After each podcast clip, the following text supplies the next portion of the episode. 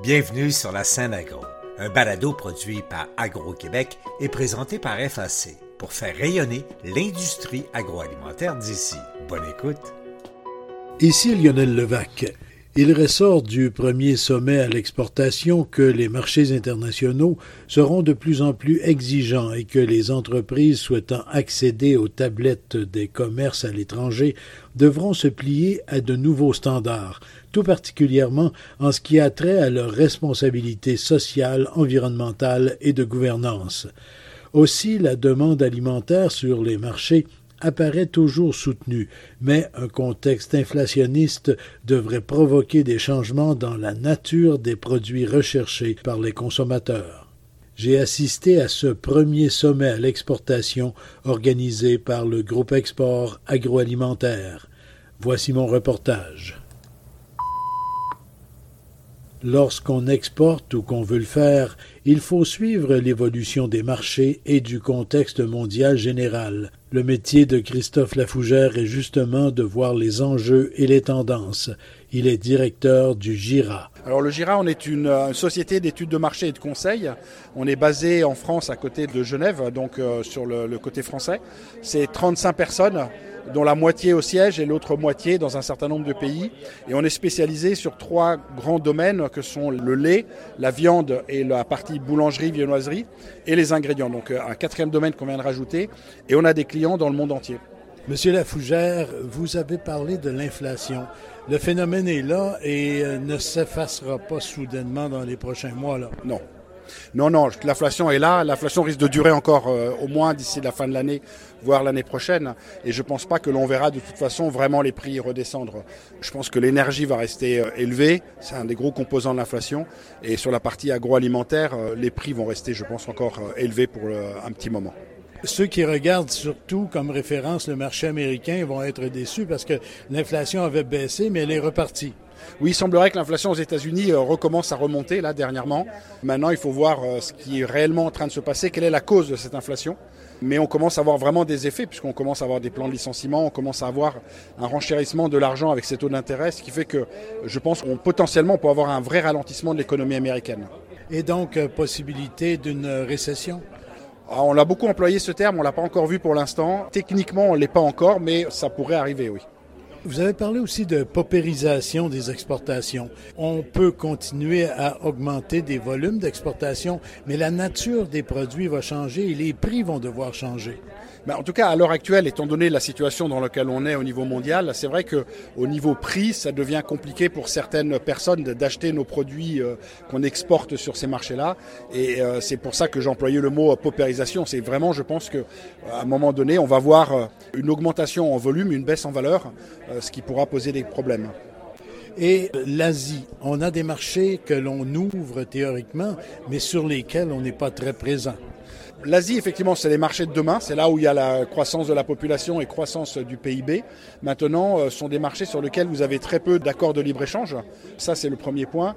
Et, je pense que vos volumes, il faut voir à la fin de la journée, en dehors du port, euh, qui est quand même de très gros volumes, le reste, les volumes sont petits par rapport au niveau mondial. Donc, euh, le rôle du Québec en particulier sur ces zones-là risque d'être faible, en fait. On a au Canada un grand intérêt à diversifier nos entreprises.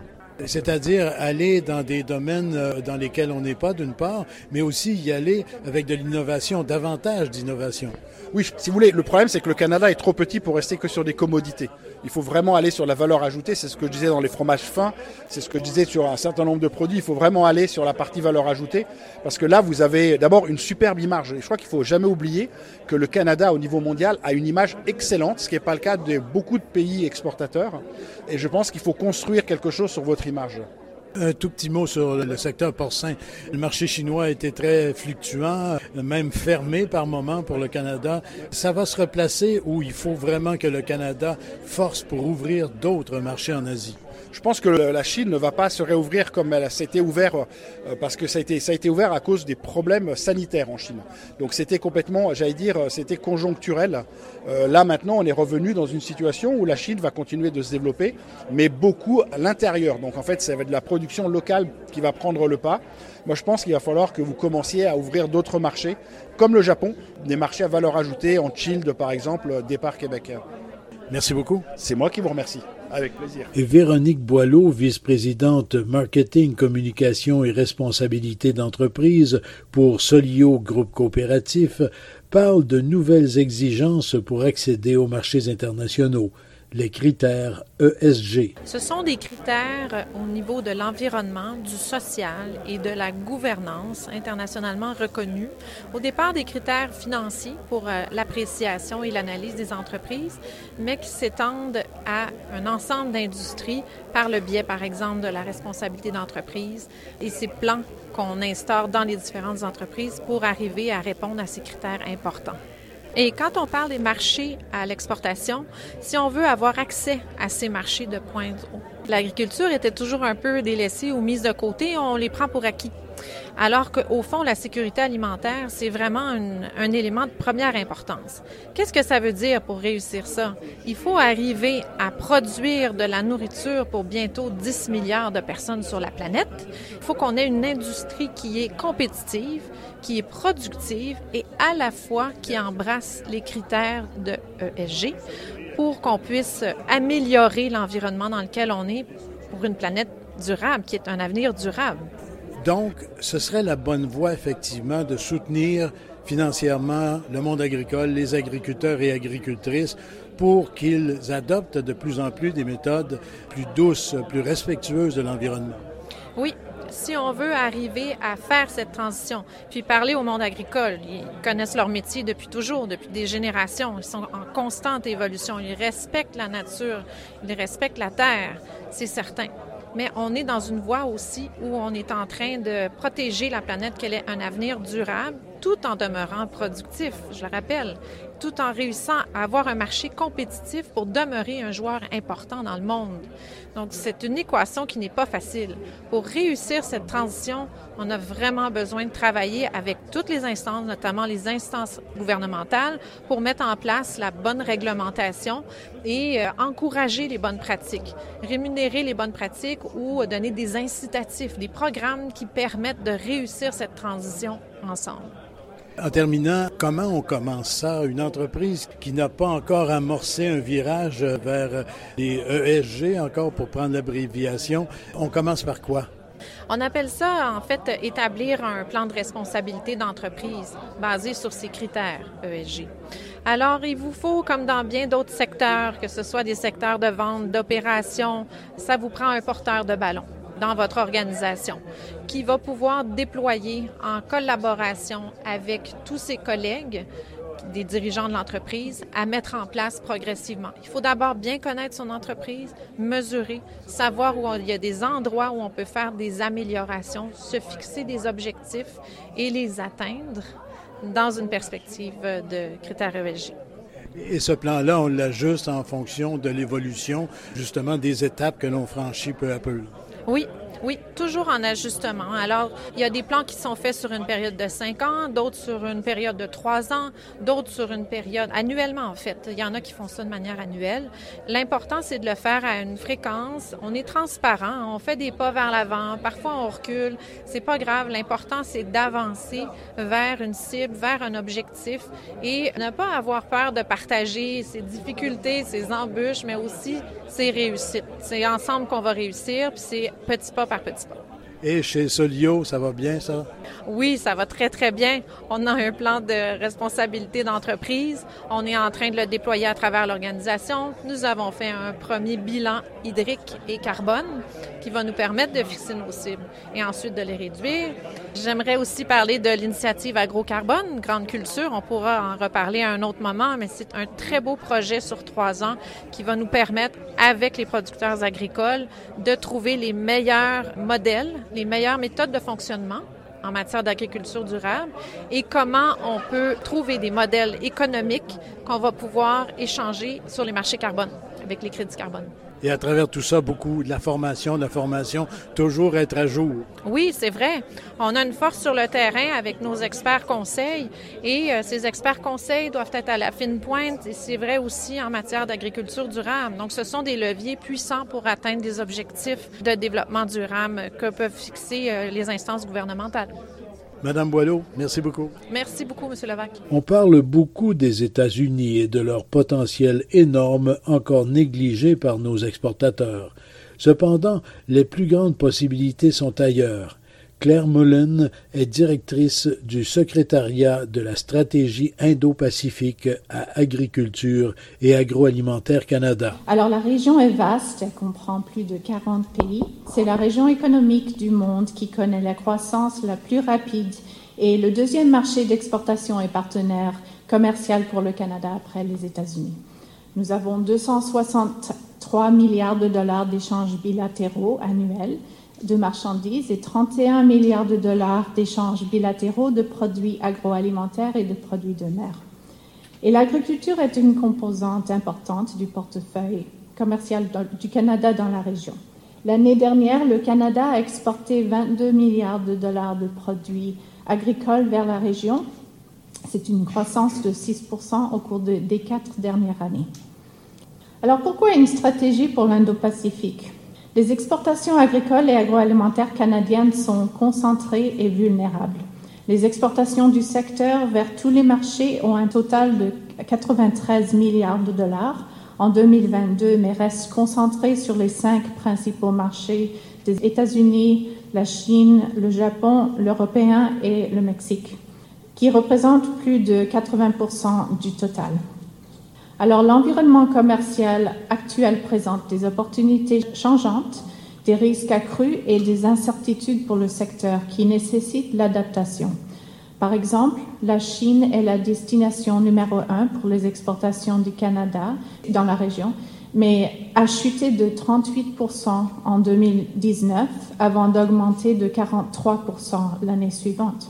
L'Inde a été le marché qui a connu la croissance la plus rapide en 2022, avec une augmentation de 25% Malgré cette croissance, les exportations vers l'Inde ne se sont pas complètement rétablies après une chute importante de 42% en 2021. Donc la diversification du commerce sectoriel dans la région Indo-Pacifique tout en répondant à la demande actuelle des produits canadiens nécessite des approches délibérées et stratégiques. Une connaissance fine des marchés est nécessaire. Il faut éviter ce que l'on pourrait appeler les erreurs culturelles. Dominique Boeck, président de Boulangerie Humanité, demandait à Claire Mullen si des services gouvernementaux spécialisés ne pourraient pas aider les entrepreneurs. Nous, on a rencontré une équipe de Japonais lors du SAL. Et euh, dans notre équipe, ben, les gens qui sont dans mon kiosque sont des robes rouges. Et il paraîtrait qu'il ne faut pas avoir une robe rouge. c'est des petits détails que mm-hmm. peut-être que, en fait, d'exportation, qu'on devrait apprendre avant de rencontrer les acheteurs. Intervenait alors Martin Lavoie, président directeur général du groupe Export, annonçant que bientôt un nouveau service serait offert par l'organisation par exemple pour éviter des problèmes de traduction des étiquettes. On va offrir au groupe Export le service d'étiquetage à l'international. Donc, on travaille avec une firme qui a des bureaux dans plusieurs pays, avec Intertech. On a déjà travaillé avec le MAPAC pour faire préapprouver. Donc, le support va déjà être approuvé, donc je pense qu'on va le publiciser euh, bientôt. C'est encore en rodage. Puis le service d'équitage, il faut travailler les contrats, les, dimensions légales, mais historiquement, c'est pas quelque chose que les, les, les ambassadeurs, les différents réseaux peuvent vous référer des compagnies, ils vont pas faire directement. Donc moi, je, on voyait que c'était c'est un enjeu. Donc, c'est un service qui va être disponible pour les membres du groupe Export je dirais, dans les prochains mois. Donc, ça va être plus facile. Trois exportateurs échangeaient par la suite sur leurs expériences respectives. Pour Dominique Boeck de Boulangerie Humanité, l'exportation est une affaire d'équipe. J'ai eu beaucoup d'essais-erreurs dans le passé. Puis, euh, une des erreurs que j'avais, c'est de ne pas impliquer, dans le fond, toutes mes équipes à vouloir exporter première chose que j'ai fait en rentrant euh, au niveau de Boulangerie Humanité, c'est de, mettre en place un comité de développement du marché qui inclut l'exportation externe, qui est l'Ontario et autres, mais ce comité englobe les gens de qualité, les gens de finance, euh, les gens de production. Il faut comprendre qu'on a quatre usines. ce qu'on a fait, c'est qu'on a mis les quatre usines à contribution. On a déterminé une usine qui allait exporter, qui est Chef du Bas, Boulangerie du Bas, et on a expliqué un peu où est-ce qu'on voulait s'en aller. Il faut comprendre qu'il y a énormément de présentations dans l'exportation ou beaucoup de demandes d'échantillons. Ça a été pour nous de longue haleine essayer d'entraîner les équipes à comprendre la mission et la vision de l'entreprise. Puis au niveau finance, au niveau volet euh, qualité, tout le monde est impliqué dans, dans, la chaîne chez nous. Pour Chantal Van Winden, de signer Caméline, ce sont les concours, ici et à l'étranger, qui stimulent les affaires. Pour nous, participer à des concours, c'est une façon vraiment de se mettre de l'avant. On arrive avec un produit très, très ancien, mais en même temps très, très innovant. Une production agricole très innovante en biodiversité, en développement durable les concours, c'est une façon de nous appuyer. Il faut comprendre que ça nous demande une force de marketing incroyable pour amener de l'avant un produit que les gens ne connaissent même pas, le mot de vocabulaire qu'on a commencé en 2015. Les gens camé quoi? Camé, caméline. ça prend trois fois pour y arriver. Alors, la façon vraiment de se distinguer puis d'aller chercher la notoriété, c'est d'aller chercher des concours. Donc, le premier a eu lieu avec à la CETAC euh, six mois après notre euh, lancement chez Métro, ici au Québec. Puis, bien, suite à ça, on est allé chercher plusieurs au niveau de la CETAC, au niveau du DUX, tous les concours innovation. Puis, on est allé à l'international aussi, les CIAL, les CIAL Innovation. On était trois fois finalistes dont au mois d'octobre à Paris, le CIAL euh, de Paris Innovation. On était hyper excités, mais on ne savait pas qu'on arrivait vers le CIRA Innovation Awards, qui est le, puis finalement, on était le premier produit canadien à gagner ce prix-là. C'est la Coupe du monde de la très grande gastronomie, hyper prestigieux à Lyon, en France, euh, au mois de janvier. Il y a 800 produits soumis et nous avons gagné le produit innovant. Et pour Louis Turenne de la corporation Maple Treat, l'essentiel est l'utilisation de données. En 2021, on est rentré dans une démarche de planification stratégique. On a dit, bon, qu'est-ce qu'on fait? Parce que tu peux pas être bon dans tout. Il faut choisir, il faut faire des choix. Et faire la, stratégie, il faut faire des choix. Mhm. Faire des choix, c'est renoncer à certaines options. Absolument. Et ça fait toujours mal au cœur comme entrepreneur de dire, ben, je veux pas être dans ce marché-là, je suis pas bon dans ça. Et on a tendance à vouloir toujours en prendre plus, mm toujours accepter des nouveaux, nouvelles commandes, des nouveaux clients. Mais euh, ensuite, ça crée des problèmes au niveau de la production. S'il y a des types de SKU qui vont générer des temps de changeover, excusez l'anglicisme, mais qui ralentissent les lignes, qui rajoutent de la complexité, ben ça fait en sorte qu'on sert moins nos meilleurs clients. Donc, on a pris un, quelques pas de recul, on a utilisé de la donnée. Qu'est-ce qui existe dans le sirop d'érable? Ben, on est chanceux parce que le sirop d'érable vient principalement du Québec. Donc, les données d'exportation sont relativement fiables pour euh, tout ce qui est euh, Europe, Asie et euh, États-Unis. On a également acheté de la donnée au niveau des ventes scannées, les données Nielsen. Oui. Donc, Groupe Export Loft, le Bizer pour US, Canada, et on a analysé le marché. Le marché du sirop d'érable, globalement, c'est environ un milliard. C'est pas un gros marché comparé mhm. à d'autres productions, mais c'est bien d'avoir la proportion. Il y a 50 des ventes de sirop d'érable qui se font aux États-Unis. À peu près 16% en Europe, puis 16% au Canada, puis 8 pour tous les autres pays. Alors, ce qu'on a fait, après avoir étudié les données, on a alloué les ressources en proportion de l'importance de chacun des marchés. Et euh, pour chacune des régions, on a un, directeur de compte qui va s'occuper spécifiquement de son marché et va s'occuper spécifiquement de ses clients. À, l'intérieur de chacun des marchés, on aurait fait encore d'autres analyses, trouver c'est qui qui vend le sirop, qui le consomme. Le sommet à l'exportation avait été précédé de l'Assemblée générale annuelle du groupe Export. Laura Boivin de Fumoir Grizzly y a été élue présidente du conseil d'administration. Elle succède à Simon Baillargeon de Solio, groupe coopératif. D'abord, je voudrais en profiter pour euh, vous dire que je remercie beaucoup le conseil d'administration et les membres du groupe Export de me faire confiance. Euh, je vais faire de mon, mon gros possible et de mon mieux pour continuer euh, le travail de M. Simon. ça ça sera pas facile. Mais euh, je dois dire qu'on a un conseil d'administration euh, d'une compétence extraordinaire, euh, à majorité féminine en passant. Et donc, j'ai très confiance que ça va bien aller. Puis avec la direction générale, Martin et tout ça, écoutez, ça peut juste bien aller là, les deux prochaines années qui sont devant nous. Ici Lionel Levac. Assurément, le groupe Export agroalimentaire va tenir dans un an un autre sommet à l'exportation. De l'avis général, le premier a été un grand succès. Au revoir. Vous avez aimé ce contenu? Suivez la scène agro pour rester à l'affût de l'actualité agroalimentaire. Merci et à bientôt.